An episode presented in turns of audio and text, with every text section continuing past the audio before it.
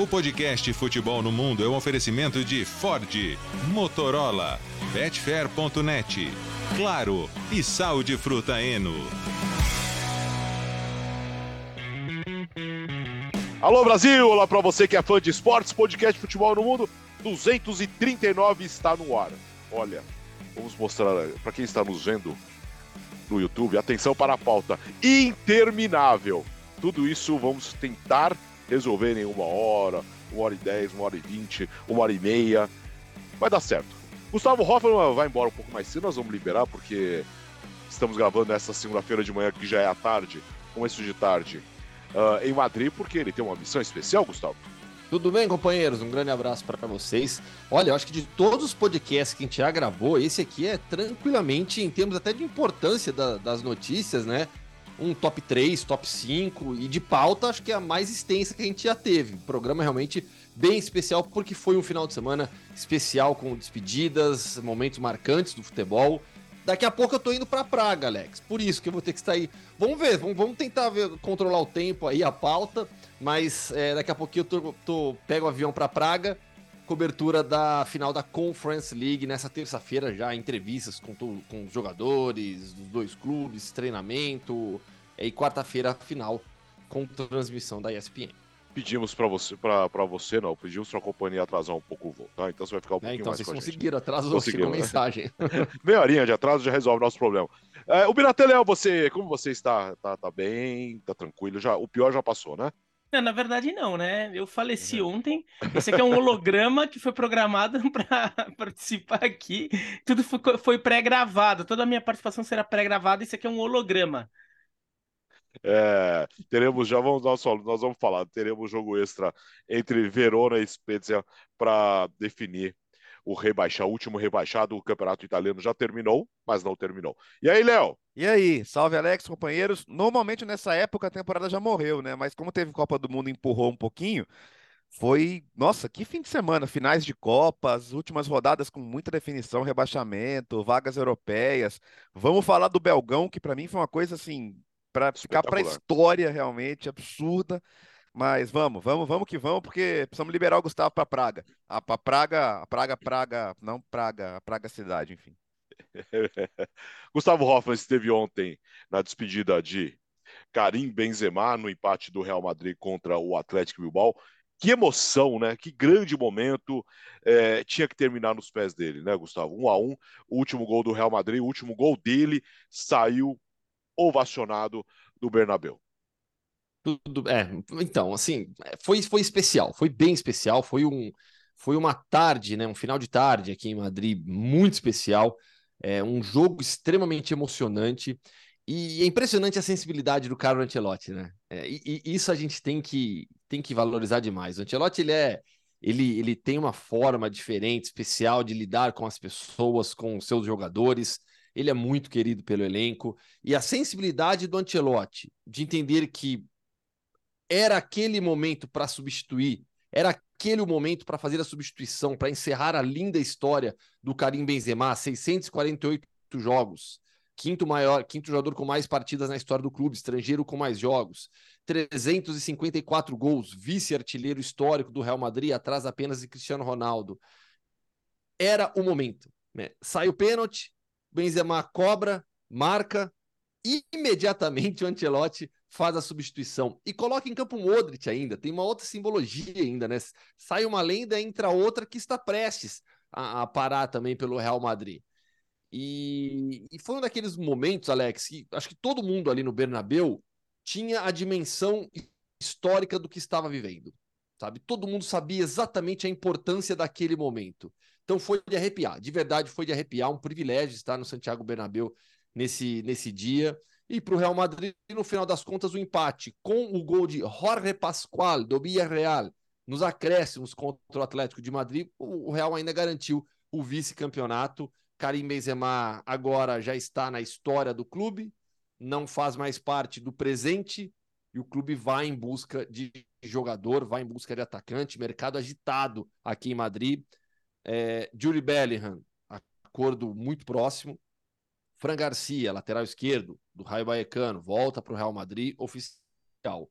Roselu Ibrahim Dias jogadores para compor o elenco, ainda não são contratações oficiais, mas vão acontecer muito provavelmente. E aí fica a dúvida: quem será o outro atacante ou os outros atacantes que o Real Madrid vai buscar? O companheiro Rodrigo Faes, daqui de Madrid, da ESPN, é, publicou que o Real Madrid tem algumas dúvidas em relação ao, ao Harry Kane, dúvidas que a gente até falou aqui já: preço e idade. E a negociação com o Tottenham, que não, normalmente não é fácil.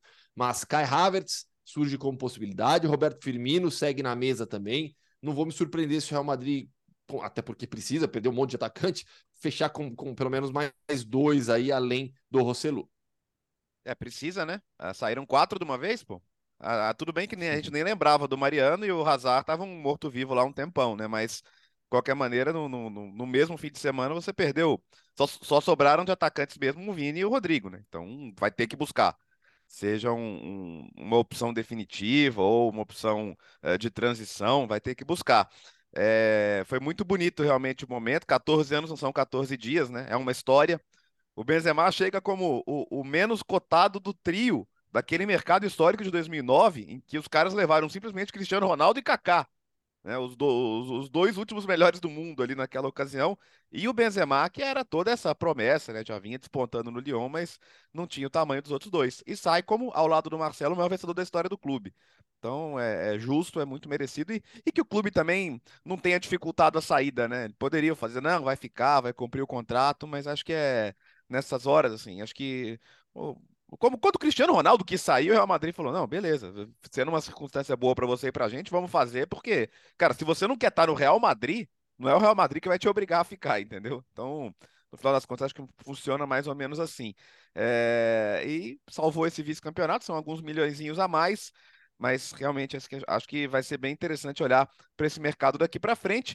O, o, Atlético chegou a estar com a vaga da Conference, né? É que aí saíram os gols do Osasuna e o Osasuna, que, que era o único que só dependia dele, acabou ficando com a vaga, né? Mas o Atlético, por, por, um, por alguns minutos ali, chegou até a vaga, depois tomou um empate de qualquer maneira, mas foi um jogo até movimentado, interessante, né? mais do que a média para um jogo de última rodada que vale para um, não vale para outro, mas não é que o Real Madrid não jogou para valer, né? O Real Madrid quis dar a melhor despedida possível também para o Benzema, né?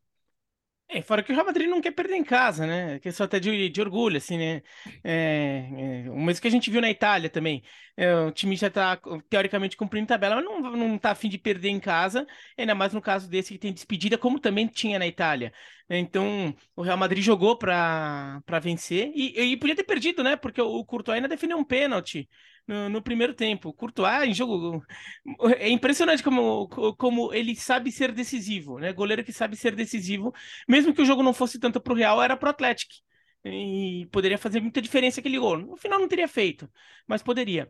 O, o Benzema é, é evidente que assim na história do Real Madrid, se até pegar esses jogadores que chegaram naquele mercado, o, o Cristiano Ronaldo é um jogador maior que o Benzema.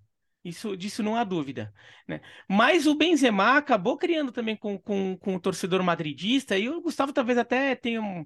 Talvez não, com certeza tem uma noção melhor disso, porque tá morando aí, tá vivendo aí em Madrid.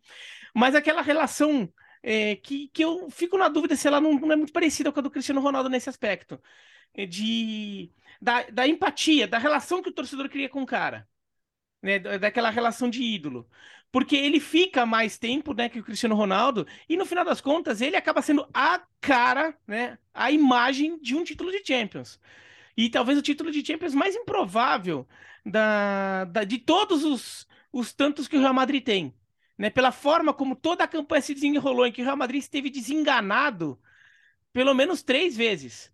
Isso se a gente, isso porque na final ele não parecia perdido em nenhum momento, ainda que o Real Madrid tenha sofrido um massacre do, do Liverpool em vários aspectos, mas o Real Madrid não, não esteve perdendo o jogo. Mas pelo jogo em si tinha hora que parecia, é, é mais hora menos hora o Liverpool abre o marcador e ganha o jogo. E não, né? O Real Madrid que acabou abrindo o marcador e acabou ganhando o jogo. E, e, o Benzema foi a grande cara desse título, né? É, a forma, como, quando ele salva o Real Madrid várias vezes ao longo da campanha. Então, é um jogador que fica marcado e, e acaba desenvolvendo essa relação de carinho com, com o torcedor que é especial. Então, independentemente, quando a gente fala muito de, de idolatria, do tamanho de certos jogadores para certos clubes, a gente não fala simplesmente do quanto o cara jogou, sendo que o Benzema jogou demais. Mas a gente fala muito da relação que o torcedor cria com, aquele, com aquela figura. Né? E essa relação do, do Benzema, uma, uma sensação que eu tenho até um pouco mais à distância, é muito grande. É muito grande. E olha que o Benzema, em determinado momento, é, é, chegou a ser muito contestado em determinado momento, ainda mais quando, eh, quando o Cristiano Ronaldo era a grande figura que ofuscava tudo em Madrid, é, tinha gente que achava que, ah, será que o Benzema é um companheiro à altura do Cristiano Ronaldo? Chegou a ter esse questionamento. E quando o Cristiano Ronaldo sai, ele prova como ele era um grande jogador e ele mostra como ele ajudou muito o Cristiano Ronaldo a se tornar quem ele foi. E ele ficava na dele, só jogando, só fazendo, só servindo, porque ele era um centroavante. O Cristiano Ronaldo eh, era um ponta que estava virando um centroavante, né? Tava virando um goleador, um, um, uma máquina de fazer gols. O Benzema sempre foi centroavante. O Benzema, quando surge no Lyon, ele surge brigando por posição com o Fred no Lyon. Né? E, e ele abre mão disso para ser um jogador que joga até centralizado, mas servindo com um companheiro, porque viu que tinha um companheiro é, gigantesco do lado dele. Né? Então o Benzema soube ter essa grandeza, mas quando chegou o momento dele, ele mostrou que ele era capaz de ter essa, é, de ser essa figura que, que ofuscava tudo. E sai uh, do Real Madrid, Gustavo, no momento que é, ele, ele junto com o, o, o Vinícius Júnior, os dois, uh, fazem parte da, da, da, de, uma, de, uma, das melhores, principais duplas de ataque no futebol atualmente, né? Falando em dupla, parceria de ataque, eu acho que hoje é a principal. É. Eu acho que hoje é a principal. E. e... É, é, que agora, São... é, que agora, é que agora vai ter Benzema Romarinho. É, aí fica atrás, lógico. Não, não. É que ainda não, não foi anunciado pelo Al A partir do momento em que eles tiveram Al Ittihad, aí, claro, com, aliás, com aliás, o Marinho não tem discussão. Desculpa, rapidinho, antes de você comer. Muito da, da, situação de mercado do Benzema a gente já comentou na edição passada também, né? Sim, então já aviso pro fã de esporte que pode ouvir a, a passada. É, análise, principalmente, né? Sobre Isso, análise tipo de jogador. Da, da é. Então, Alex, o, o, a gente está falando de duas temporadas nas quais, em uma, o Benzema foi o melhor do Real Madrid e o melhor do mundo, e na outra, o Vinícius foi o melhor porque o Benzema já começou a perder espaço por conta de lesão, e o Vinícius assumiu esse protagonismo. E o Benzema, o, o, o Biratã falou sobre a importância do Benzema no crescimento do Cristiano Ronaldo, né, naquele, naquela, na, na, na, ascensão do Cristiano Ronaldo como jogador do Real Madrid, no, com Vinícius ele foi já um tutor, né? Houve aquele problema daquela do, do, do quando o Benzema foi pego falando é, para não tocar a bola para o Vinícius, mas no final das contas o pacote Benzema Vinícius Vinícius Benzema a relação dos dois é muito boa e eu, eu acho que a publicação do Vinícius nas redes sociais deixa claro isso deixa claro isso. E o Vinícius cresceu muito jogando ao lado do Benzema, muito, muito. A evolução do Vinícius é, poxa, eu não tenho o número certinho, mas de todas as assistências do Vinícius com a camisa do Real Madrid, boa parte foi para o Benzema. Boa parte foi para o Benzema. E, o, e boa e, e, assim, por isso que o Benzema tem muito a agradecer o Vinícius, mas o Vinícius também cresceu muito jogando com, com, com o Karim Benzema. Vamos lá, vamos ver, Alex. Assim, é, é, é, é um período de transição, de, passar, de, de passagem de bastão né? O, o meio-campo, é, o, o, trio BBC, agora já 100% parte do passado. Meio de campo, Casemiro, Kroos e Modric é, permanecem Kroos e Modric, mas na próxima temporada, eu acho que a próxima temporada vai ser a última do Modric. Kroos a gente fica na dúvida. Então, assim, essa era extremamente vitoriosa do clube mais vitorioso da história vai se acabando com uma passagem de bastão com o título, porque teve a Champions de dois anos e os jovens assumindo o protagonismo. É Julie Bellingham chegando, chega para ser titular, chega para ser um dos donos do meio-campo, onde já tem um Camavinga que evoluiu um absurdo nos últimos seis meses. É, Rodrigo ganhou protagonismo nessa temporada do Real Madrid. Rodrigo se afirmou como atacante titular do Real Madrid. Você não tem nenhuma dúvida de que o Rodrigo vai ser atacante do Real Madrid por muitos anos. O Vinícius é o melhor jogador do time. Então, você tem essa transição acontecendo e uma transição em um clube como o Real Madrid é sempre muito difícil, porque você tem que fazer essa transição ganhando. É, e acho que melhor pessoa hoje no, no mundo para cuidar dessa transição do que o Carlo Ancelotti não há. É, é, eu tenho essa impressão também que, assim, nunca virou uma disputa de uma disputa aberta, assim, porque a CBF até tem sido bem discreta, assim, é, tem deixado assim, mas ela nunca agiu diretamente por essa é, questão do, do Ancelotti na seleção brasileira. Mas é, considerando que era óbvio que a, é óbvio que a CBF quer o Ancelotti, e se o Ancelotti ficasse disponível, a CBF ia tentar pegar, é, o Real Madrid é, fez questão de, de algum. Porque o Real Madrid deve ter tido essa conversa com o Ancelotti. Né? Para ter certeza que o Ancelotti queria ficar ou não. E, e, e para ele, Real Madrid demonstrar que queria o Ancelotti, porque também a imprensa espanhola contestava o, a, o papel do Ancelotti.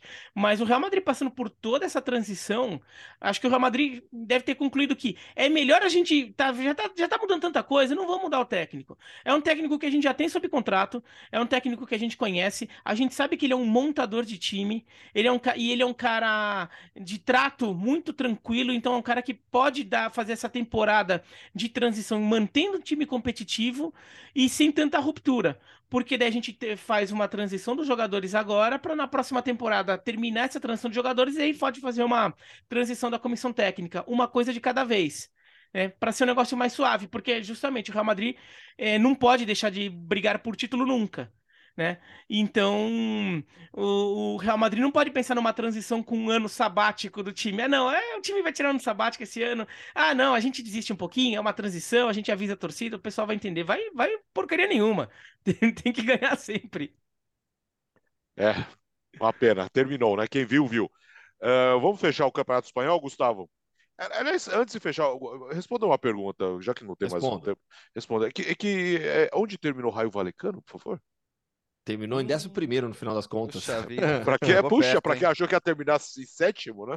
Não, não, não, eu não achava, né? Eu sabia que era muito difícil, precisava, precisava ganhar seu jogo, precisava do empate do Osasuna, tinha uma combinação e, e derrota do Atlético, então assim, é, é, é era uma combinação já um pouco mas, mais compli mas, complicada. Ah. Diga. O, o, Raio perdeu em casa do Espanhol na, na, na reta final do campeonato, tá? Não tô pegando é. aqueles, roda aqueles resultados de primeira Elche. rodada. É. Perdeu, é. perdeu em casa do Espanhol e perdeu pro Elche. Se ganhasse os dois jogos, estava na Liga Europa.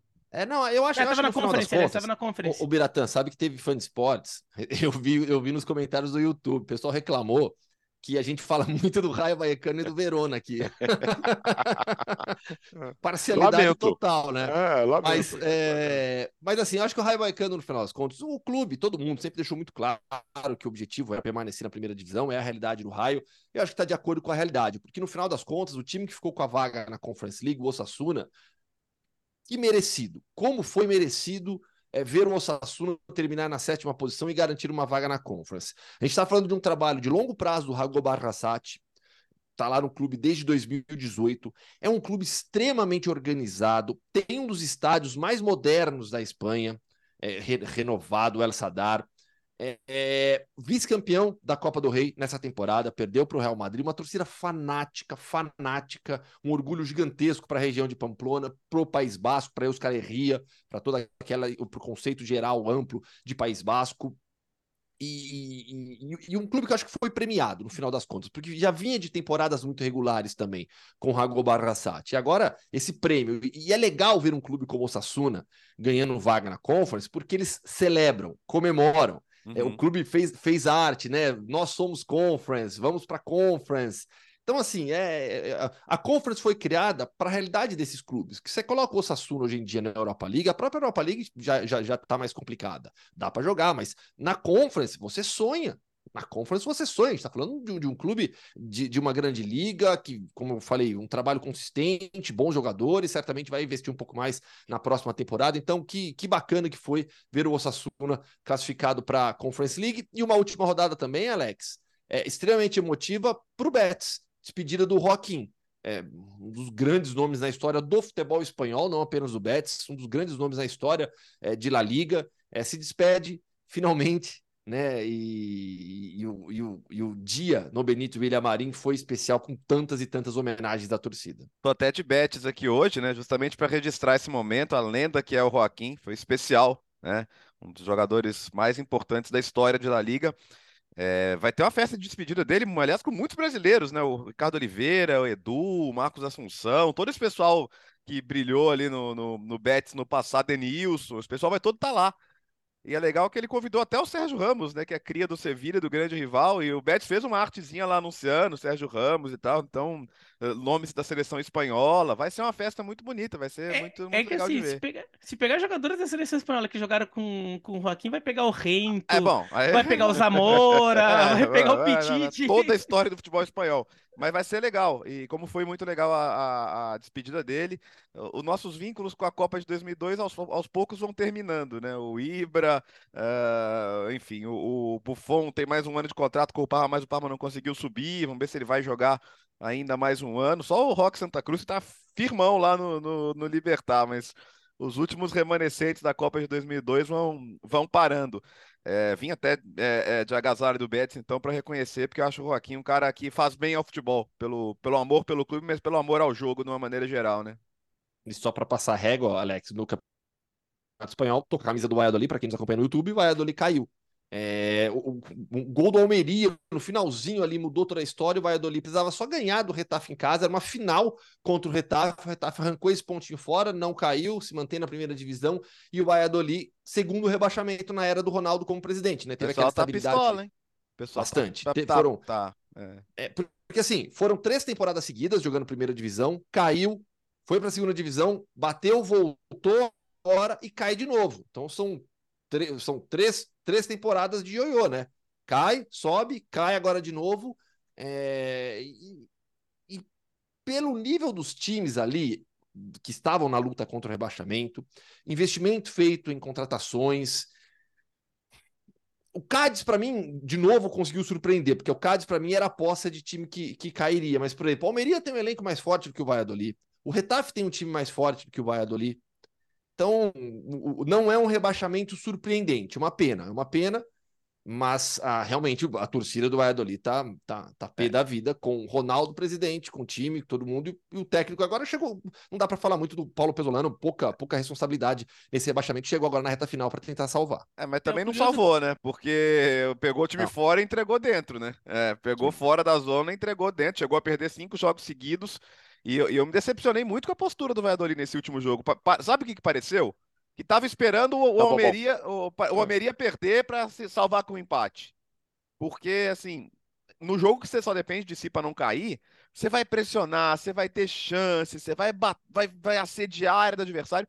Isso não aconteceu, cara. Eu tive a impressão do Valladolid tá de boa com o empate e ver se, o- se os outros fariam serviço. Aí quando os outros não fizeram o serviço, não teve jeito. Caiu e acho que a insatisfação do torcedor faz sentido, porque assim, o, o Ronaldo chega lá com um projeto de crescimento e é difícil crescer sendo ioiô, né? Uma hora você tem que voltar a ter uma estabilidade, senão você tá sempre reconstruindo, né? O, o Valladolid não teve nenhuma finalização certa no jogo Pois contra é. o Retafe. Foram 15 finalizações, mas nenhuma certa. Até o, o Retafe atacou bem menos, teve finalização certa. O, o Valladolid não teve. Então, isso já é um sinal das coisas. Agora, a última rodada é que teve essa questão do Almeria, né? Que tava perdendo do Espanhol por 3 a 2 e fez o gol de empate aos 42 do segundo tempo. Então, foi emocionante nesse aspecto. Mas fora isso, os, os últimos sete colocados empataram o jogo, né? É, depois que eu, eu- eu- quando eu fui ver o que tinha acontecido, eu vi que eu, eu- tinha notícia do Valladolid ali, eu falei, vamos ver, porque a última rodada do Espanhol tava uma bagunça toda, total. E no final das contas, o, o cenário simplesmente se manteve, né? O Celta ganhou, né, do, do Barcelona e o resto todo mundo empatou, né? Então o- se, é, se manteve o cenário que já existia. Inclusive o Elche lá embaixo, que já estava rebaixadaço, também empatou. O Espanhol, penúltimo, já rebaixado, empatou por causa do gol do Almeria no final, né? O Espanhol estava ganhando. Então, não, não teve muita- muitas mudanças. Agora, de fato, o, e o Ronaldo, quando ele assumiu o Valladolid, ele assume com um discurso de um discurso de Villarreal, né? Uhum. Assim, não é, não é um do... assim, o Donaldo, o Ronaldo é muito rico, tá? O Ronaldo é muito mais rico que nós quatro aqui juntos e mais muito mais rico que quase Será? todo mundo que tá ouvindo nosso podcast. Jura? Mas conta assim, de Para hein, nível, né? mas, para aquele nível de um dono de clube que vai chegar e ficou meter a mão no bolso e contratar, é, contratar grandes jogadores para mudar o patamar histórico do clube, o Ronaldo é tão rico assim. né? O Ronaldo não se compara a um milionário, a um sheik saudita, sei lá das quantas ali, que pode chegar e pegar um clube pequeno e do dia para noite virar um clube grande, um clube competitivo. O Ronaldo, ele bota um dinheiro, consegue fazer uma injeção, um investimento, mas para tentar fazer a coisa crescer organicamente. E é, é o discurso dele. Só que não tá conseguindo, né? Não tá O conseguindo. Biratã, sabe o que eu acho? Assim, é, ele é muito elogiado por ter equilibrado as contas do Valladolid. Isso é fato. Ele equilibrou as contas Então, do mas é, é Valladolid. di- é o dinheiro que ele tem, o dinheiro para aquela injeção de Claro, segurança. não, claro. Mas o, o que me chama a atenção de maneira negativa é que o Valladolid não se tornou um clube atrativo para jogadores. Porque a partir do momento que você tem o Ronaldo como presidente, é, o, o status do clube muda. O presidente do Valladolid, o dono do Valladolid, acionista majoritário, é um dos maiores nomes da história do futebol. Então, eu imaginava o Valladolid se tornando mais atraente para jogadores internacionais, para jogadores brasileiros, mas não. Na prática, equilibrou as contas, mas não conseguiu mudar o seu patamar, é, mesmo que momentaneamente dentro do futebol espanhol. Vamos é, é só. Ah, diga, diga, diga, Bira. É isso, não, né? Só Vamos fechar aqui então o espanhol uh, com o Barcelona, Real Madrid, Atlético Madrid, Real Sociedad na Champions, na Liga Europa, Betis e Osasuna, uh, Betis, desculpa, Vila Real e Betis e Osasuna na Conference League, certo? Sevilha também na Europa League, na Sim, Champions, é. graças ao da título Champions, da, da, Europa League. Exatamente. Os rebaixados, Elche, Espanhol e Valladolid. Agora vamos para a Itália com outra despedida, outra aposentadoria, Léo. Ibra, Ibra, Ibra, mais um, mais um do, dos velhos guerreiros aí. O Ibra anunciou a aposentadoria e a gente estava imaginando só uma despedida do Milan, né? Porque ele vinha falando, não, quero jogar Euro, quero, não vou parar e tal, mas aí no meio da cerimônia ali ele falou, é um adeus para vocês e também ao futebol, então ele anunciou dentro de campo a, a sua despedida do futebol.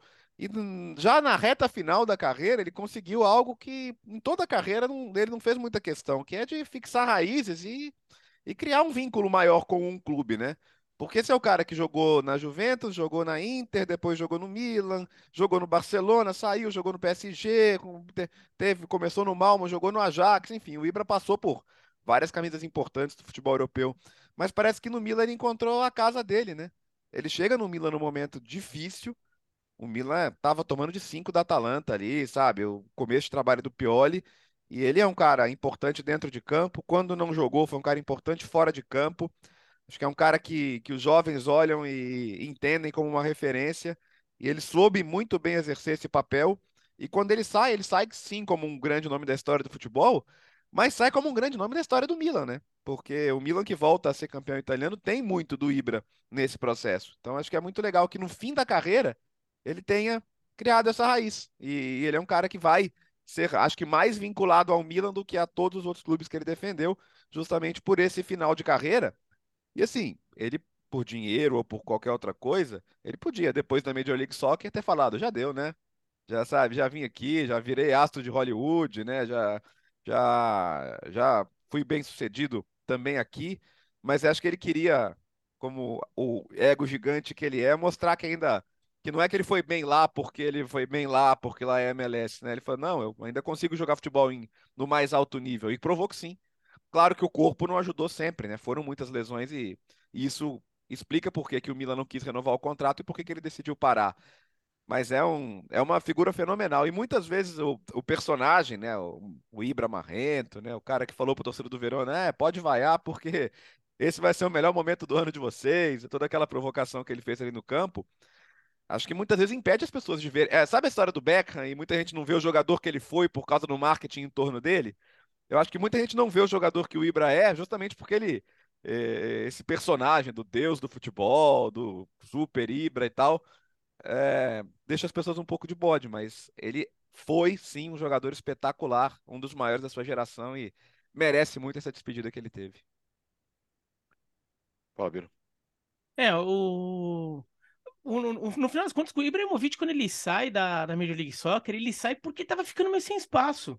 É, ele foi um jogador importante para o Los Angeles Galaxy, mas era aquele jogador que muito, muita gente lá em Los Angeles já via como um, um certo peso nele. Como, primeiro que ele é uma figura muito grande, é, é, é uma figura que chama muita atenção também, né? Ele não é só grande, mas como ele faz questão de, de impor esse tamanho e que poderia estar atrapalhando um pouco o desenvolvimento do, do LA Galaxy. Um jogador que já não marcava, né, já não participava no, no momento sem bola, é, aquelas coisas. E mesmo na Major League Soccer, o, o nível de futebol exige esse tipo de coisa. Então, ele já era muito contestado lá em Los Angeles e muita gente achou que ele tivesse ido para Milão só para fazer um último ano de carreira, porque assim, ele não ia conseguir ter como último ano de carreira uma passagem na Major League Soccer, ele ia querer ter um, uma passagem num time grande de novo, num, num, num, num grande do futebol europeu. E no final das contas, não, ele, ele, ele dá uma recuperada, né? Não, não foi um fim melancólico de carreira. Quer dizer, essa última temporada, por, por muito problema de lesão, acabou não sendo tão legal. Mas essa passagem dele pelo Milan foi legal. É, teve, teve esses momentos, ganha um título, é, ele passa a ser visto já como com, como uma figura histórica que ainda está dando seu, sua, é, seus, seus, últimos passos na carreira, mas é, foi tratado com respeito por causa disso. E, e foi legal, foi legal, ainda tendo oportunidade de ter uma despedida, né, com um evento, o time até já fazendo uma última rodada sem ter, sem estar tá disputando nada, é, então, então também não tinha nem aquela nem a possibilidade de, por exemplo, ah, um último jogo que ficou uma despedida meio agridoce, porque lá, o time não conseguiu o que queria.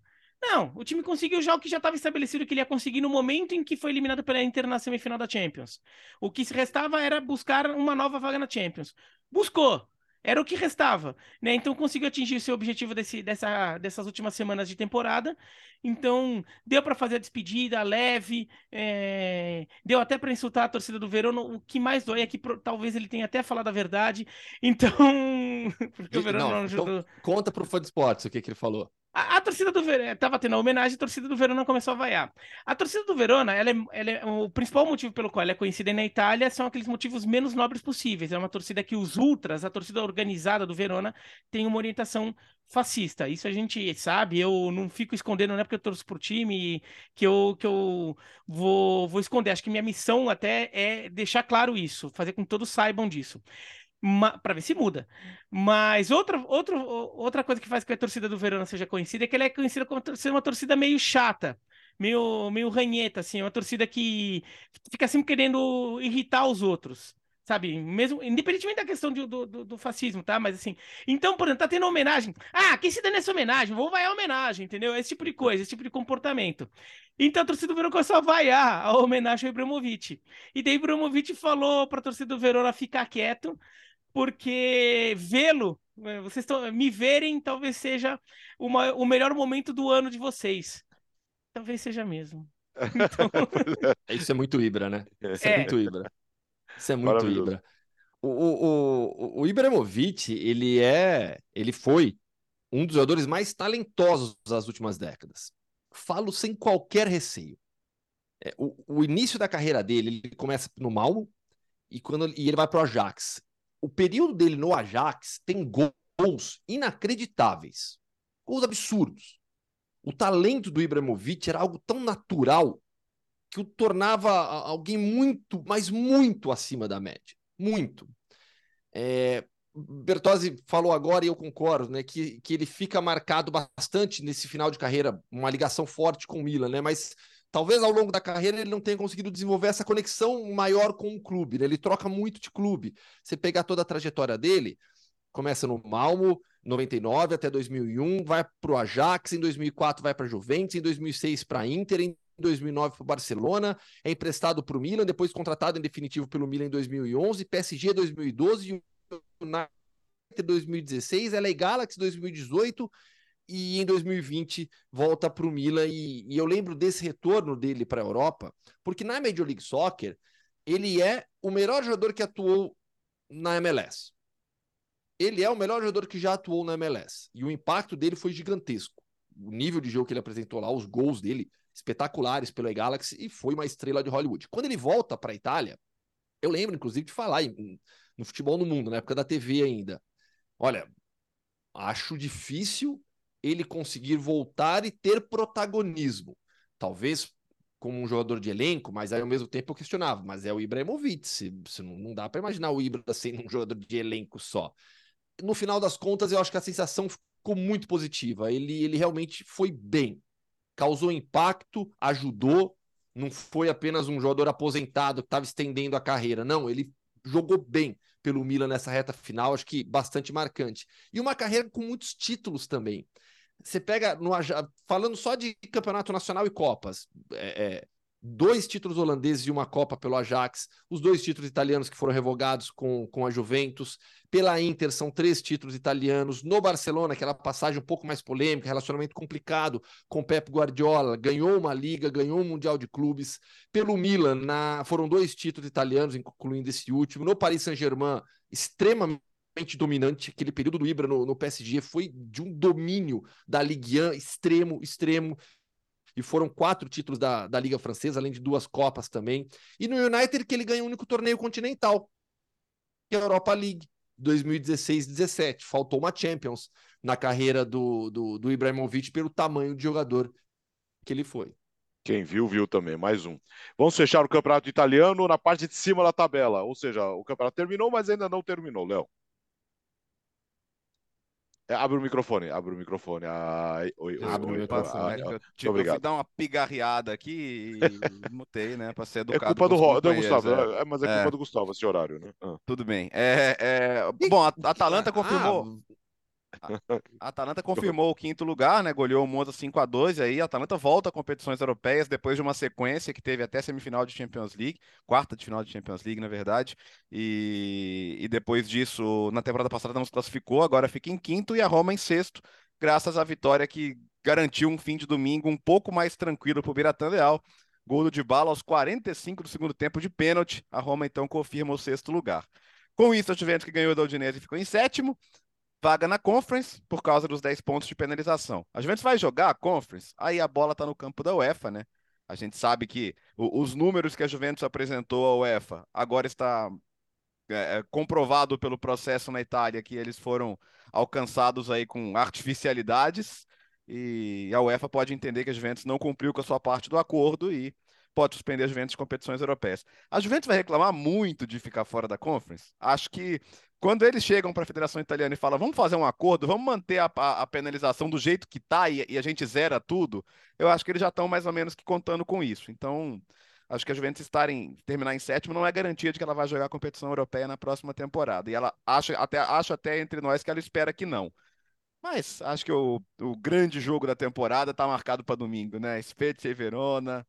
Vamos ver em 90 minutos ou nos pênaltis quem vai ficar na Série A. Uh, o curioso é que teve o Sparedio no último ano que ele fazia parte do regulamento, 2004, 2005, Bolonha e Parma. Parma escapou. Depois não teve mais. E no primeiro ano que ele volta, vai ter de novo. Mas olha que curioso. Ali, Bolonha e Parma ficaram com 42 pontos e jogaram esse Sparedio. E agora Spezia e Verona ficaram com 31. 31. De novo alguém vai escapar com 31. Ano passado foi a Salernitana. Eles falam em 40, né, para ter tranquilidade, mas 31 pontos vão bastar para um dos dois. Domingo, domingo, 3h45 da tarde. Ainda não saiu, enquanto a gente tá gravando, não saiu o lugar ainda, vai ser um campo neutro, mas. Ai, ai, eu não queria estar ai, Bira. pirata, não, viu? É. é... Bom, em, relação à Roma, é, conquistar vaga na, na Liga Europa, que foi conquistada. Na verdade, não foi nem 45, foi 46, né? Porque tinha até confirmar o pênalti, bateu o pênalti, já tinha virado os 45. Quando o, o Dybala bate o pênalti da vitória para Roma e, e salva momentaneamente, pelo menos, o Verona, é, era um gol importante para Roma. A, Roma não fez um grande jogo. A Roma até começa melhor, o Spezia começa muito nervoso, não conseguindo trocar passe. Só que aos cinco minutos o Spezia tem uma falta nem interme... no meio de campo a falta. E o Spezia simplesmente no meio de campo joga a bola lá na área. Né? O Spezia uma... tava tão com dificuldade de tocar a bola, de jogar.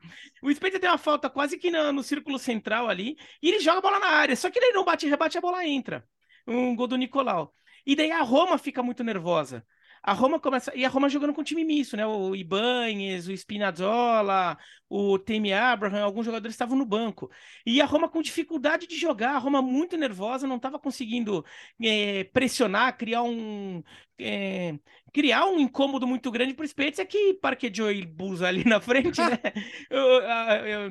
É, estacionou o ônibus ali na frente e ficou só, só rebatendo. Só que, no final das contas, a Roma consegue um empate no final do primeiro tempo num cruzamento, num cruzamento que o, o Bove vem para cabecear, ele erra a cabeçada, não alcança. Só que daí a bola acaba enganando o goleiro e entra. E daí, no segundo tempo, a Roma pressiona, pressiona, pressiona, pressiona. Daí a Roma melhora, alguns titulares entram é, e. Inclusive, o Temi Abraham entra e acaba tendo uma lesão séria de, de ligamento no joelho, né, numa, numa jogada já perto do fim do jogo. E vai ficar meses fora. Mas a Roma pressionando, e o Spezia não estava conseguindo contra-atacar. E no finalzinho, a Roma consegue o, o pênalti é, para dar vitória. E esse gol foi importante porque já tinha o, o, a informação do gol da Juventus, né? A Juventus fez 1 a 0 já no segundo tempo contra o Dinese, e a Roma começou a ficar nervosa em campo, começou a ficar tensa de novo. E a Roma, todo o discurso antes do jogo era que a vaga na Liga Europa era fundamental é, para a eventual permanência do José Mourinho e talvez até a permanência do Dybala porque a Liga Europa não só representa alguns milhões de euros a mais em relação a, a jogar a Conference League, mas até como meta de uma temporada. Né? Você vai ter uma temporada com algo um pouco mais nobre para disputar do que a Conference League. Então, a Roma via como algo muito importante, então foi muito celebrado, o estádio estava completamente lotado, né? Já antes do jogo já tinham anunciado que tinham vendido todos os ingressos. Então, foi importante para a Roma conseguir conseguir essa vitória, porque até para o Mourinho, pensando no jeito Mourinho de ser, né? Se a, tempo, a terceira temporada dele na Roma fosse uma temporada de Conference, ia soar como um retrocesso. Né? Agora ele pode falar que pelo menos manteve, mas para ver se consegue algo mais. De repente consegue esse título da, da, da Liga Europa para mostrar que você foi evoluindo. Ganhou Conference, daí foi longe na Liga Europa, daí conquista a Liga Europa. Ele tem uma trajetória ascendente para vender. E, e, fora que ele ganhou, tá ganhando um pouco de tempo para sentir o mercado, né? Tinha a especulação dele no Paris Saint-Germain, agora já se fala do Paris Saint-Germain com o Nagelsmann, então o, o Mourinho é, também estava, acho que imagino que esteja querendo testar um pouco o mercado, mas a tendência no momento é de que ele fique, ainda mais com essa vaga na Liga Europa. Oh. E em relação lá embaixo, né, o Spezia estava escapando do rebaixamento com empate e no final das contas é, acabou perdendo. E, e, foi, e foi curioso porque o tempo dos gols, assim, o Spezia esteve tranquilo boa parte da última rodada, porque o Spezia não, o Verona em nenhum momento esteve salvo. Né? Em todos os momentos ou estava para Sparedio, né, para o jogo extra, o jogo de desempate, ou para a Spezia salvar. O Spezia faz 1 a 0 com 5 minutos, o Spezia está salvando né? Daí, quando o Spezia toma um empate, é 40 e pouquinho, 41, 42 segundos do primeiro tempo, daí tá indo pro, pro jogo de desempate. Só que logo depois, aos 46 do primeiro tempo ainda, o Milan faz 1x0 no Verona. Então o Spezia volta a estar se salvando, né? E quando o Verona empata o jogo com o Milan, entre o empate do Verona é, e o 2 a 1 do Milan, também não é tanto tempo assim. Né? Então o Spezia esteve salvo a maior parte da última rodada, mas nos acréscimos acaba indo para esse jogo extra, que olha, sinceramente, pelo que era o pré-jogo, tanto em La Spezia quanto em Verona, as duas torcidas não achavam o fim do mundo ir para esse jogo extra, não, viu? Já estavam comemorando. Porque a penúltima rodada foi muito melancólica para os dois. Né? O Spezia toma de 4 a 0 em casa do Torino, né? Um jogo que o time virou farofa ali durante a partida. E o Verona estava ganhando, quase se salvando. Ele toma um gol 51 do segundo tempo do Empoli e fala: Nossa, esse era o jogo de salvar, a gente não salvou, agora a gente vai cair. Né? Então, as duas torcidas não achavam o fim do mundo para esse jogo extra, porque eles se davam mais um jogo ali para decidir um contra o outro. E é o que vai acontecer. Ô, Alex, e... antes de sair da Itália, então, podemos rapidinho falar do. Era isso, na Napoli e Sampdoria, né? Foi uma despedida melancólica, mas pelo menos a Sampdoria não morreu. É, a Sampdoria vai vai ser assumida aí por um novo grupo, né? Que, que vai comandar lá na Série B. Mas não, o legal. Não faliu, né? Exato, é. Não é, caiu é. para a Série B, mas vai existir ainda. Pelo menos não, não vai ter que recomeçar lá das divisões inferiores. Já o Napoli, enfim, levantou a taça, né? É, é, lembrando que na época dos, dos dois primeiros títulos do Napoli, não, não tinha essa coisa de levantar a taça no campo, né? No campeonato. Então é uma novidade absoluta para o Napoli. E mas o legal foi o Quagliarella, né? Com a camisa da Sampdoria se despedindo, pelo menos neste momento, né? Tem gente que acha que ele poderia ficar lá para tentar ajudar o time na Série B, mas ele é de Nápoles e, e, e ele saiu de Nápoles numa circunstância que anos depois se descobriu bizarra, né? Para tentar ser rápido com a história, ele, ele fez um amigo, que na verdade não era um amigo, um cara que ganhou a confiança dele, um policial, ganhou a confiança dele para ter acesso às, às coisas dele e começou a chantageá-lo com coisas assim de baixíssimo nível, acusá-lo de pedofilia, envolvimento com a máfia, e começou a, a mandar coisas para a diretoria do Napoli para chantageá-lo, né? E o Napoli se assustou um pouco com aquilo, e ele se assustou muito com aquilo, e ele foi vendido para a Juventus, o que é uma das piores coisas para o torcedor do Napoli que um jogador pode fazer, ainda mais um jogador de lá, né? E por muito tempo ele foi perseguido pela torcida, criticado como um traidor e tal. Só que com o tempo ele, assim, ele resolveu abrir o jogo, falar o que tinha acontecido. Esse, esse chantagista, o Stalker, foi preso. E ele pôde, enfim, viver em paz com isso, e, e, e Nápoles pôde, é, de uma maneira justa, dar a ele o respeito que ele merece, né? Porque não teve nada a ver com ele, toda a situação que tinha acontecido, e ele e ele sempre gostou muito da cidade, obviamente, e, e, sempre lamenta, porque a história dele no Napoli não foi a que poderia ser. Então, nesse momento aí de, de já reta final da carreira, ele ser apreciado, teve faixa para ele, cantos para ele, ele acabou sendo muito bem recebido. Foi um dos, um dos outros momentos muito emocionantes da rodada também. É uma grande figura do campeonato italiano, né? Um cara que chegou a bater Cristiano Ronaldo na artilharia só para falar um dos feitos dele uh, ao longo de tantos anos aí jogando Série A, né? Terminou então o campeonato italiano, que ainda vai ter um jogo para definir o último rebaixado, então. Agora vamos fechar o campeonato francês, Gustavo. Vamos lá, rodada derradeira da Ligue 1. Tinha briga por vagas continentais e luta contra o rebaixamento. Vamos começar na parte de baixo, onde o Nantes conseguiu a permanência. Né? Dos quatro rebaixados, três já estavam definidos. A disputa tava, estava entre Nantes e Ozer. O Ozer perdeu para o Lan por 3 a 1 jogando em casa, e o Nantes venceu por 1 a 0 O Nantes que teve mais uma vez o André Giroto como titular, o João Vitor também, ex-Corinthians, foi titular pelo Nantes. O Nantes venceu por 1 a 0 e garantiu a permanência, porque no final das contas terminou com 36 pontos, um a mais do que o Ozer. O Nantes ele entrou na última rodada na zona de rebaixamento e conseguiu sair da zona de descenso graças à derrota do Ozer. Ajaccio, Troyes e Angers foram as outras equipes que caíram na, nessa temporada da Ligue 1. Na briga por torneios continentais, o PSG já era campeão e o Lens já tinha o vice-campeonato. Olympique de Marseille também já tinha terceira posição, foi para ficou terminou com 73 pontos. O Rennes vai para vai para a Europa League com 68 pontos e o Lille vai disputar a Conference. Enorme decepção do Mônaco, porque o Mônaco passou a temporada inteira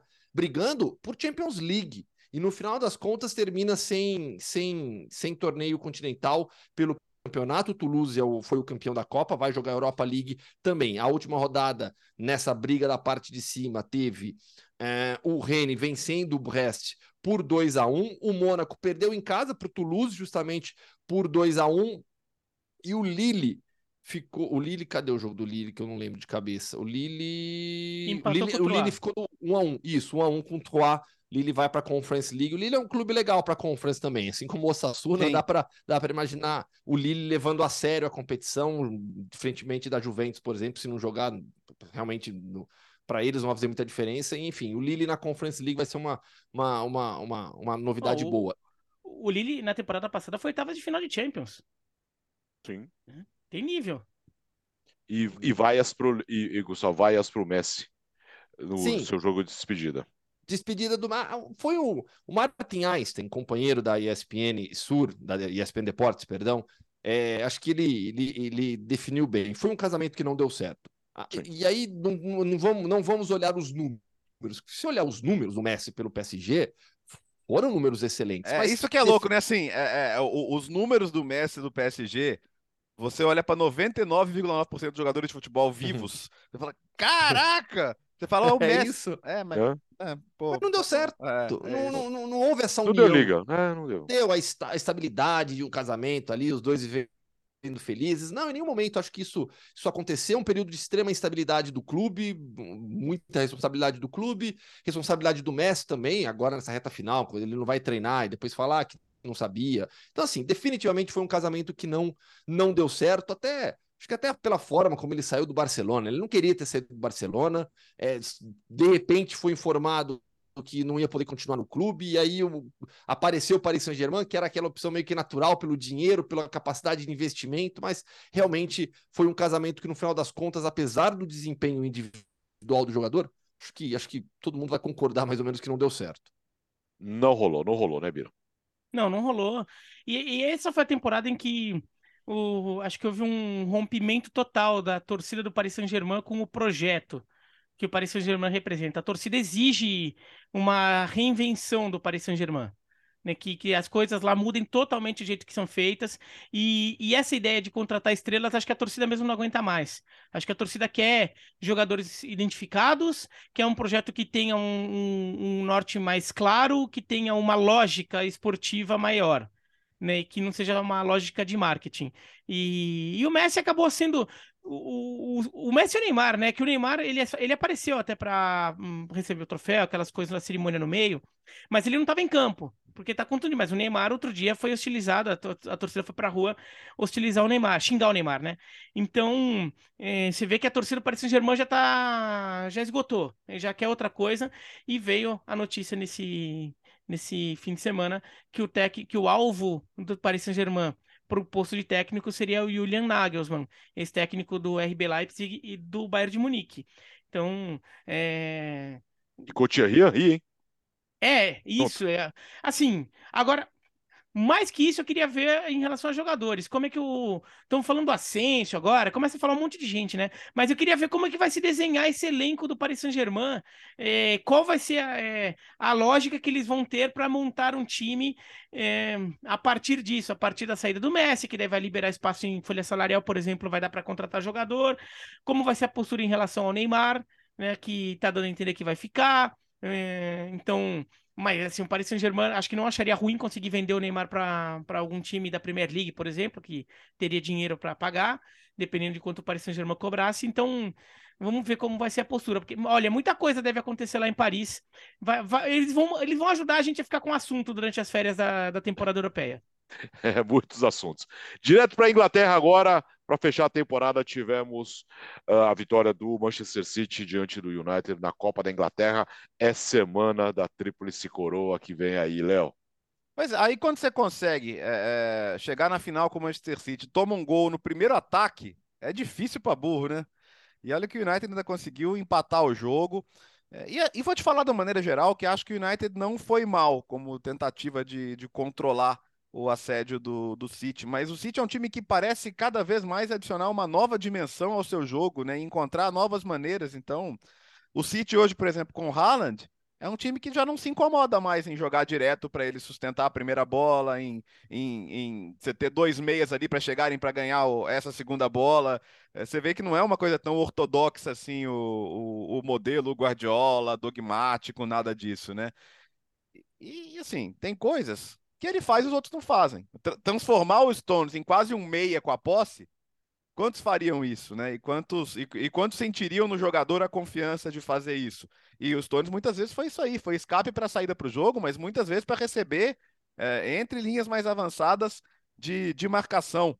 É, e o Gundogan tem uma, tem uma felicidade em finais que é absurda, né? Em jogos decisivos de uma maneira geral, como, como bate bem na bola, como decide o United tinha a, a, chance de impedir em primeira pessoa que o City igualasse a única tríplice coroa de um time inglês que é de 99. Agora não está mais nas mãos deles, né? Agora é torcer para Inter e assim, o, o, o City está mais que um degrau à frente de qualquer time de futebol no mundo hoje. Ah, já ganhou da, da Inter? Não. É jogo, cara.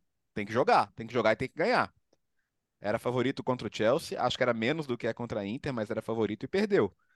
Os finais se jogam e os finais se ganham. É, mas assim, hoje eu acho que nenhum time de futebol joga perto, perto do que joga o Manchester City. Fala, Gustavo. O City está muito próximo de conquistar essa histórica tríplice coroa. E, e na quinta-feira falaremos mais da final da Champions, mas já transportando, saindo da, da decisão da FA Cup para a final da Champions, acho que há muito tempo a gente não, não, não tinha uma final de Champions League onde um time é tão favorito, sabe? Assim, uma, uma, uma derrota do, do, Manchester City agora, pelo, por tudo isso que o Bertozzi falou, pelo nível de jogo atual, vai ser algo muito surpreendente. Muito surpreendente. Assim como nesse final de semana, a gente já imaginava a vitória do City também contra, contra o United, e, no, caso, ainda com o Gundogan sendo decisivo, né? A permanência do Gundogan ainda, ainda em, em dúvida para a próxima temporada. O Gundogan, o crescimento dele também, o que, ele, o que o Gundogan virou nas mãos do Guardiola, tem o Stones, mas o Gundogan virou um jogador de outro nível nas mãos do Guardiola. Então, confirma esse momento espetacular, uma temporada histórica de um dos melhores times dos últimos tempos, prestes a fechar a Tríplice Coroa agora. Tá muito perto, hein, Mira? Tá, tá, tá muito perto. Eu, é, eu, ainda considero né, que esse desafio da FA Cup, no momento em que o Arsenal perde do, do Manchester City, que o Manchester City passa o Arsenal e, e ganha o confronto direto, É, daí faltavam só algumas duas rodadas ali da Premier League, e é o momento em que o Manchester City é, é, ratifica a vaga na final ganhando do Real Madrid, na semifinal da, da Champions League. Naquele momento, a, a gente olhando para a meta da Tríplice Coroa, me soava que o título mais difícil era do FA Cup. É, porque a, a, partir daquele momento, teve momento em que a Premier League parecia perdida, mas a partir daquele momento, o, o a final da, da, Champions League já era uma realidade, já tinha passado pelo Real Madrid como obstáculo. É, a FA Cup já estava na final.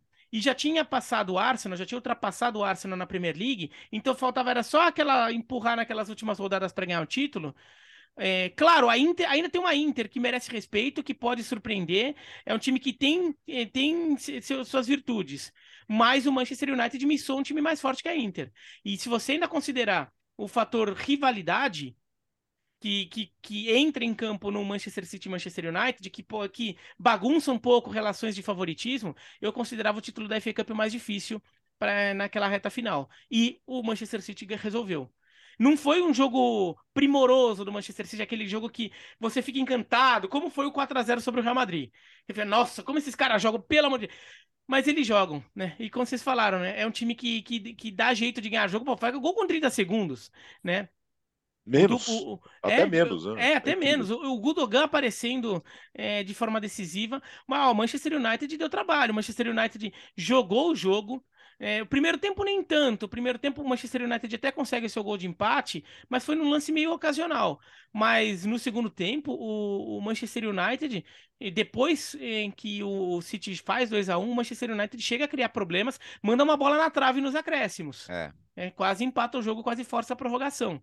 E então o Manchester City teve um bom desafio. É, é um título. É, a FA Cup é importante, tá? É, das Copas Nacionais da Europa, acho que é a mais importante. Acho que acho que o único país que dá tanto valor, ou, ou talvez mais que o inglês, para sua Copa Nacional é o Brasil. A Copa do Brasil é importante pra caramba aqui pra também. gente. É. Eu acho que a Alemanha também, viu, Biratã? Também, é. Talvez, talvez, é. é. Mas pode menos. ser, pode ser. Assim, Mas, eu, assim... Eu, eu, entendo o que você está dizendo, Biratã, que assim, se você chegasse. É, aqui parece uma coisa meio bizarra de você falar. É. Mas se você chegasse pro torcedor do City, ah, escolhe uma final para você perder aí, a FA Cup com o United ou a Champions com a Inter. Ele, eu não vou dizer que ele vai falar da FA Cup, mas ele vai no mínimo pensar.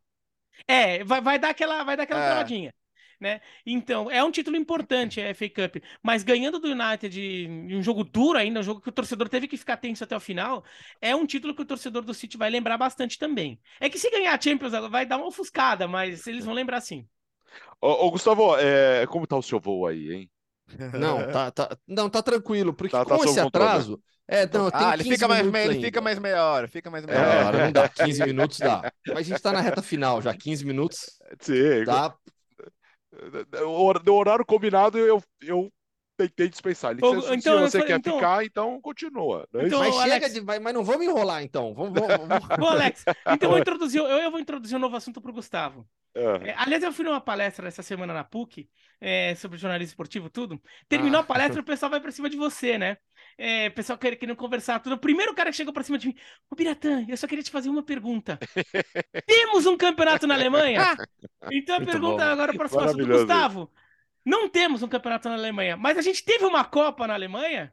Não teve Copa na Alemanha, porque o Leipzig vem dominando a Copa da Alemanha, essa é a verdade. Bicampeonato do RB Leipzig. E olha só que, que curioso, né? O Leipzig, ele, ele realmente ele vem se tornando assim dominante e, e, lidando e vem, vem lidando muito bem com a DFB Pokal. Você pega a, a história recente, a história recente do Leipzig, até porque não tem história antiga, né? Do, do, do caso do Leipzig. É, foi finalista em 2019, finalista em 2021, finalista em 2022 e finalista agora. São quatro finais em um período muito curto. Segundo título. Primeira vitória, tem essa curiosidade, né? Porque não tinha vencido.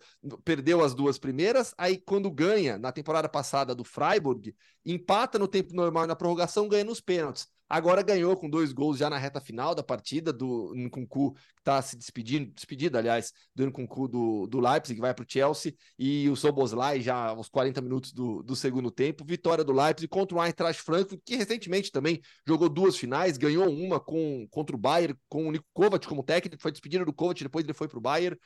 É, mas no final das contas, o Leipzig vai se acostumando a ganhar títulos, né? Para um clube que tem que é extremamente organizado, que vem brigando pelas primeiras posições na Alemanha, ganhar títulos é muito importante. Se na Bundesliga isso é bem complicado, tendo o Bayern pela frente e o Dortmund fazendo questão de colaborar, é, a Copa da Alemanha se torna esse caminho para o Leipzig construir uma, uma, uma história recente de títulos de vitória de vitórias. Isso é muito, muito importante para você criar essa cultura dentro do clube. Mas é uma coisinha, hein?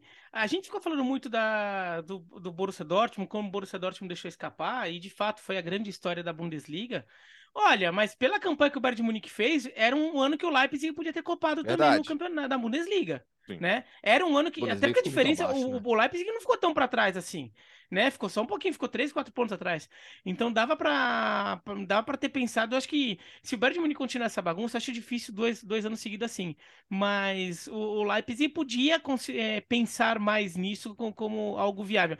E foi despedida também do Colomoni, do, do, do, Frankfurt, né? Deve sair. Curioso que os dois se enfrentaram, o Cucu faz o, o, gol que abre o caminho do título, sendo que um substituiu o outro na Copa do Mundo né? O Incucu se machuca nos treinos, daí ele é cortado, o Colomani é convocado e quase que ele faz o gol do título da França. Sim. So sobre essa questão da temporada do Leipzig, a verdade é que o clube conseguiu corrigir a rota quando chega o Marco Rose, é. em setembro. Né? E aí, com o Marco Rose, que é um dos melhores técnicos da Alemanha, sem dúvida alguma, você pega o desempenho com o Marco Rose, é outro. Foram a, a, a vitória desse de, nesse final de semana foi a 28 em 41 jogos do Marco Rose como técnico do Leipzig. Né? O time mudou da água para o vinho e, e para a próxima temporada, aí eu já. Deixa a pergunta para a próxima temporada, mas eu já vejo o Leipzig conseguindo brigar de novo, mas olhando um pouco mais para cima na, na mudou, tabela da Bundesliga. Mudou da água para cerveja, né? É, da água para cerveja. Mudou da água para cerveja, né, Gustavo? Falha grave, falha grave. Fala, Léo. Não, e, e, é bom destacar, né, que vai fazer falta e, o Inconcu pro, pro Leipzig, que vai pro Chelsea agora, mais um que vai pro Chelsea, né? Mas o, Leipzig precisa ter uma, uma continuidade, um técnico que fique e, e fique aqui, não para dar um salto depois, né? E talvez o Marcos seja esse cara, porque concordo com o Biratã, é difícil o Bayern errar duas temporadas seguidas, mas o Leipzig pode acertar duas temporadas seguidas, né? E tentar fazer melhor, tentar brigar. Eu já estou convencido de que o Leipzig vai ganhar a Bundesliga antes do Dortmund. acho que depois, de, depois desse ano, eu acho que assim, quando acabar a hegemonia do Bayern, não sei se vai ser ano que vem, no outro, no outro ou no outro, mas me parece muito claro que por por, por a chance maior de um time chegar na última rodada podendo ser campeão e ser, ela é maior com o Leipzig do que com o Dortmund. Mas o Dortmund está deixando seus filhos pela Europa, né? A gente está vendo que alguns times estão estão se esmerando aí em, em, no mínimo repetir o que o Dortmund fez. Uh, antes do mundo Hoffman, um destaque rápido aqui para mudar de esporte. Que piedade, mais você é um espetáculo. Ah, que bonito, que hein? Sensacional. E essa, e essa dá que orgulho vitória, torcer, né? Essa dá orgulho torcer. Bonito demais. Muito é, bom. Quarta de final de Grand Slam, hein? Só isso, só isso. É, vamos, vamos, vamos para onde agora? Vamos para onde? Vamos para Bélgica. Vamos, vamos, vamos, pra... vamos. Ah, vamos para Bélgica. Vamos, pra... vamos. Porque não, Cara... esse mundo Hoffman na verdade é um mundo futebol no mundo, porque ele Sim. foi tão espetacular o que aconteceu na, nessa última rodada. Não, você não vai botar que... a Bélgica no mundo Hoffman, não. não tá vendo? é isso que eu tô falando. É, não, não, não, não. Você tá querendo é, é for, botar. É, é, forçar demais, né? Eu levantei, vocês muito, resolvam. Muito mainstream, né? Espera um pouquinho. Também acho, também ah. acho, também acho. É, ó, eu, cara, eu, assim, eu, tava, eu tava programado para ver os jogos da 1h30, os da Espanha e os do Belgão. Que o Star Plus, aliás, fica a dica, né? Se você não acompanhou o Belgão no Star Plus, acompanhe o próximo. É, e os dois jogos no Star Plus e todos os jogos de La Liga.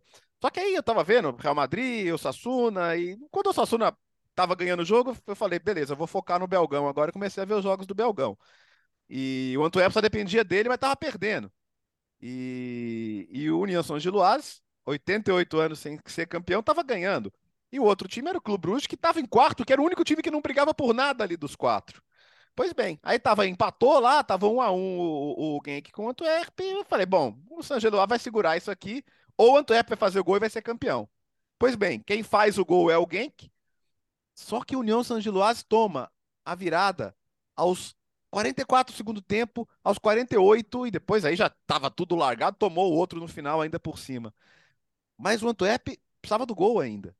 E quem fez o gol? Alderweireld. E não foi qualquer gol né? O Alderweireld, ex-Tottenham, é, muitos anos de seleção belga, zaga histórica da seleção belga. Ele me solta um petardo no ângulo, que o goleiro nem viu passar, cara. Pá, 49 do segundo tempo, a bola entra e assim. É, o, jogo tá, o jogo tá guardado no Star Plus. Então vá lá na busca, assim. É, ocupe 10 minutos do seu dia com os minutos finais de Genk e Antwerp. Vale a pena, vai fazer seu dia melhor, cara. Vai fazer o seu título... dia melhor. Aliás, aliás, o YouTube da ESPN colocou é, esses minutos finais a partir. Ah, a partir do gol, tá? A partir do gol de, do, do, do Aldeverad, então não tem o gol do Genk, mas a partir do gol do Aldeverad. E daí o, o finalzinho e mais o, o, a comemoração, a expectativa, o pessoal já no gramado ali e vindo as notícias também de Bruxelas, do jogo do, é. do, do Union. Então tem isso também no YouTube da ESPN, quem quiser ver. Legal. No, no, durante os 90 minutos, o título mudou quatro vezes de mão quatro vezes. E ali no finalzinho, essa loucura. E, e tem, o, o, são, e tem aqueles os detalhes que transformam essa história ainda mais especial. O Alderweireld, ele é de Antuérpia. Sim, e saiu ele, jo... ele, e saiu, e saiu menino Exato. pro Ajax. É. Exato, ele, ele, se profissionaliza no Ajax, vira jogador e cria toda a sua carreira internacional a partir do Ajax, mas ele é de Antuérpia e decide agora, nessa temporada, decide, nessa temporada, depois de uma passagem pelo Catar, voltar para Antuérpia, jogar pelo Royal Antuérpia, e, e, essa temporada se torna histórica, porque o time já tinha sido campeão da Copa pela primeira vez. Então é uma dobradinha histórica, inédita na história do Royal Antuérpia. Então, e com o Alderweireld sendo esse protagonista no último jogo, as cenas de euforia depois do gol dele, é, é, pega ele correndo com os companheiros, o Mark Van Bommel, que é o técnico do Royal Antuérpia, o Mark Van Bommel. É, o Van Bommel, ele sai correndo, você vê que ele tá desorientado, ele não sabe nem para onde correr, uma cara meio de louco assim. Meu, que coisa espetacular aconteceu na Bélgica. Foi realmente a. E olha, olha, olha só, hein? De tanta coisa que aconteceu nesse final de semana, eu acho que a coisa mais espetacular foi essa rodada final do campeonato belga. Não, foi. foi e, e o União São Joás ficou de fora até da Champions, porque caiu para a terceira posição. É, exatamente. Com, com... Até porque havia ainda havia isso, né? O Santilá estava perdendo por 2 a 1 um, tinha tomado é. a virada, tomando empate no último minuto e a virada nos acréscimos, mas ainda estava jogando. Vai que empata de novo, e daí podia dar ruim pro Genk. Mas no final das contas, o, o San Giloase tomou aí no terceiro gol. É, de Copa não foi o primeiro, tá? Foi o, o quinto título de, é, tá, de Copa. Confundi. Aliás, não, de, foi o quarto título de Copa né, nessa temporada. Primeira dobradinha, né? Isso, a primeira dobradinha.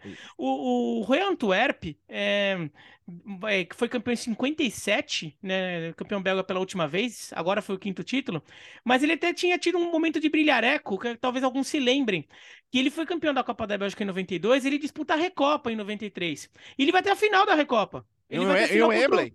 E o Wembley, contra, é. o Parma, contra o Parma em Wembley. Passou na Globo como... esse jogo.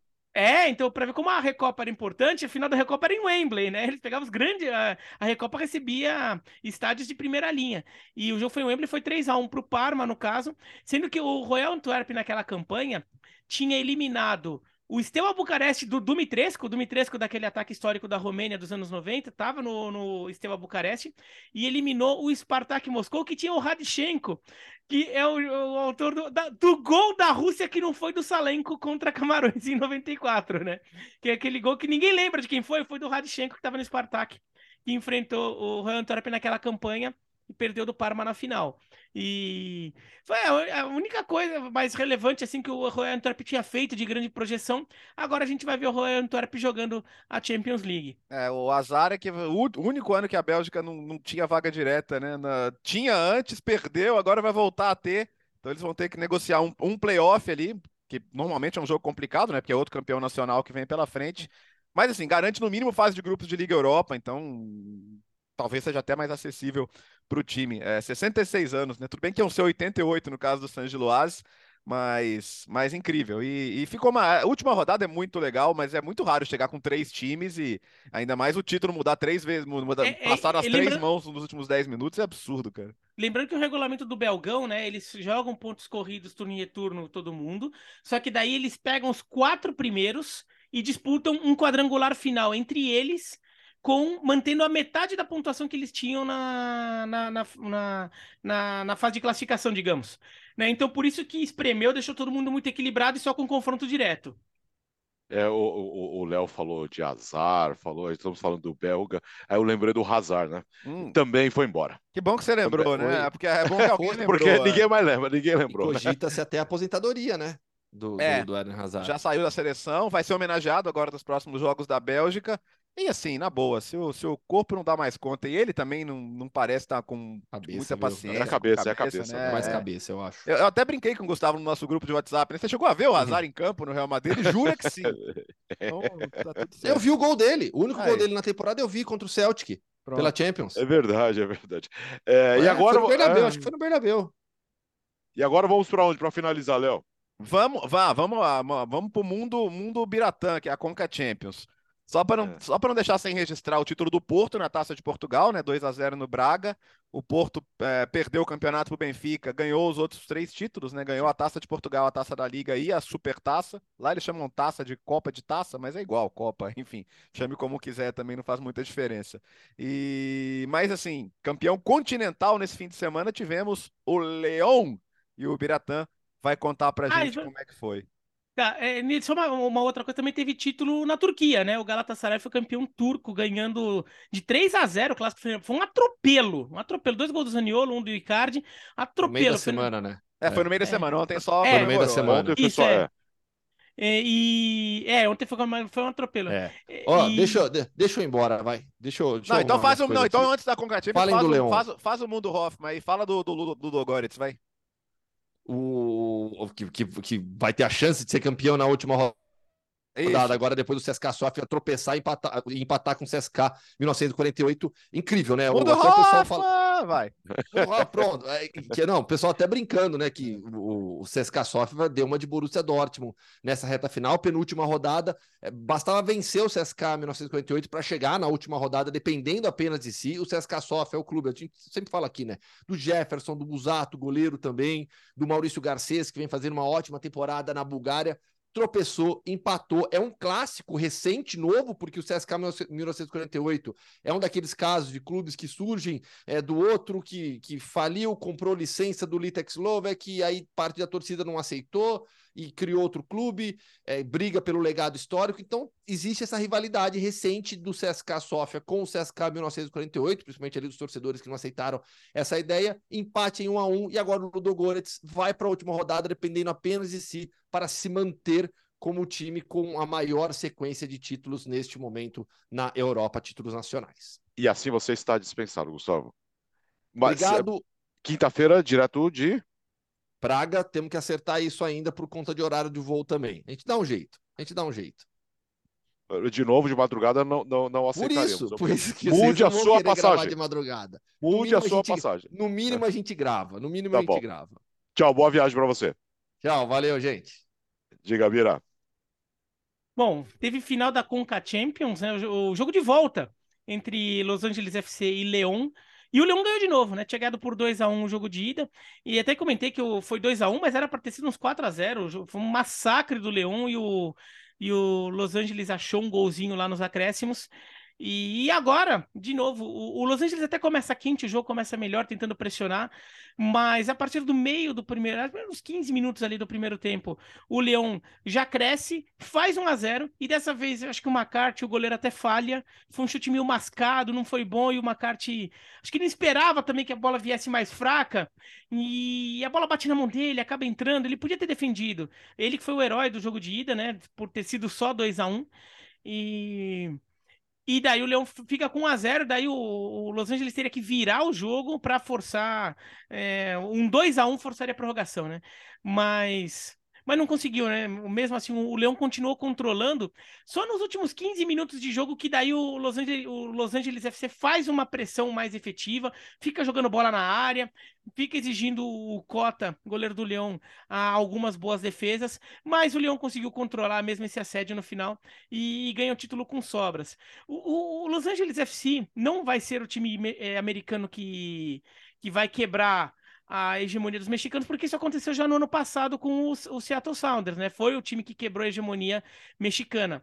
Mas dá pinta de ser o próximo time americano a ganhar a, a Conca Champions, né? Porque é um time que já bateu na trave duas vezes. Uma delas foi por pouco mesmo, estava ganhando a final, tomou a virada, era final em jogo único, porque foi numa bolha, né? Por causa da pandemia, contra o Tigres. E, e é um clube que vem se estruturando para isso, e é um clube que parece que pegou gosto por tentar ganhar a Conca Champions. É, é questão do clube mesmo, assim, outros clubes da, da MLS é, nem sempre acreditam tanto é, que podem e o Los Angeles FC acredita, mas o título fica com o Leão pela primeira vez na história. Um clube que tem muitos títulos no futebol mexicano, mas não tinha nenhum título de Conca Champions. Ganhou agora, vai para o Mundial de Clubes e para concluir Copas Continentais, teve, tem outra, né? teve jogo de ida da final da, da Champions League da África, né? Entre Al Ahly do Egito e o Wydad Casablanca de Marrocos. O jogo no Cairo foi 2 a 1 para o Al Ahly, o jogo de ida. O jogo de volta é no domingo às quatro da tarde. Aí vamos ver se a vaga africana do Mundial, é, do, ainda no modelo tradicional, né? É, vai para Marrocos ou vai para o Egito. É, lembrando que esse ano, né, você tem esse benefício concedido de você ganha, é, ganha uma competição, leva duas vagas, né? Então o Leão garantiu a vaga no Mundial desse ano e naquele Super Mundial de 2025, né? Ainda em sede a definir, mas que vai ter 32 clubes, a, enfim, é um mundialzão que a FIFA há muito tempo sonha em fazer e agora parece que vai sair do papel. Então, é, você já tem o Monterrey, o Seattle Sounders e o Leão. E vai ter o campeão de 24 também. Aí, se repetir um dos três, aí vão ter que montar aquele ranking né, dos quatro anos para ver quem vai ser o outro participante, mas já comemora duas classificações para Mundial em vez de uma. Esse ano vai ser na Arábia Saudita, e aí, até para arredondar da minha parte, a coroa saudita, o príncipe saudita, divulgou hoje um plano lá de investimento no futebol, igual os seus amigos chineses fizeram, né, Alex? E aí acabou, a bolha explodiu em algum momento a bolha saudita está só começando a se formar, né? E acho que o anúncio do Benzema que tá para chegar não vai ser o último, não, viu? Não, não, muita, muita. Tem muito dinheiro ali, né? Mas para estourar a bolha depois, a conta chega. Escuta, como é possível em uma hora e quinze falar tudo isso? Eu realmente não, não, não consigo entender. Hein? Uma hora e quinze, olha o tamanho da pauta. Que que é isso? Que que é isso? E terminou, e assim terminamos. Começamos a semana com o podcast Futebol no Mundo para você se informar de tudo o que aconteceu no fim de semana no mundo da bola. Incrível, em uma hora e quinze falamos de tudo. Valeu, Léo, ah. voltamos quinta-feira. Oi, diga, diga, Vira. Não, então só, só para registrar, tá, a gente tá tendo o Mundial Sub-20, né? Hum. E... e o Brasil foi eliminado por Israel na, nas quartas de final na, na, no sábado. O Brasil tem um técnico que não tem tanta experiência, né? Nem tanta experiência em base assim, que é, que é o Ramon. É... O Brasil jogou praticamente com o time reserva, se a gente considerar que talvez tenha quase que um time inteiro titular que não foi liberado pelos seus clubes, incluindo, por exemplo, o Hendrick do Palmeiras. E Israel é vice-campeão europeu. Não é porque é Israel que o time se torna ruim automaticamente. O time é vice-campeão europeu. Tem alguma coisa. A gente tem que também ficar atento a isso, que de repente tem alguma coisa acontecendo de interessante lá em Israel. Que, que de repente estão formando jogadores, formaram uma geração ali que que, mostrou, que jogou muito bem, fez um jogo muito organizado. O Brasil é mais time, apesar de, tá com de ter seus desfalques, tem mais talento, mas Israel foi organizado. Todas as vezes que o Brasil fez um gol, Israel reagiu e empatou logo depois. Foi para a prorrogação com um 2 a 2 e na prorrogação Israel ganhou com méritos. Parabéns para a seleção israelense. Sim. Não é vexame, tragédia, sei lá o quê. Não é porque Israel que o time é, é, é obrigatoriamente só porque Israel é ruim. Ah, não, olha o jogo. É. O jogo, Israel jogou o jogo e ganhou. Então, parabéns para Israel. Que o Brasil, eh, se quiser ganhar, se organize um pouco mais na próxima vez. E parar de olhar só para bandeiras e nomes e achar que com nomes sempre vai ganhar o Brasil, que não é assim já há muito tempo. Valeu, Bira. Boa semana aí. vai ser difícil. pois é. Semana longa, longa, longa, longa. Valeu, Léo. Boa semana aí. Valeu, semana de Libertadores, transmissões super especiais, penúltima rodada e chamar de novo para a final da Conference, né? Quarta-feira, com Gustavo Hoffman lá em Praga, Fiorentino e West Ham, duas camisas importantíssimas do futebol europeu disputando uma taça há muito tempo. Os dois não são campeões de nada, então vai ser uma super de uma final. A gente não É, vai precisar adiar o podcast pra sexta pra falar da Conference Isso. dessa vez. É. É, Dessa vez eh, não vai ser o caso. Narração de Luiz Carlos Lago na quarta-feira, terça e quarta, Libertadores, Sul-Americana, tudo isso nos canais ESPN e também no Star Plus. E o podcast Futebol no Mundo volta na quinta-feira. Valeu, boa semana! O podcast Futebol no Mundo é um oferecimento de Ford, Motorola, Betfair.net, Claro e Sal de Fruta Eno.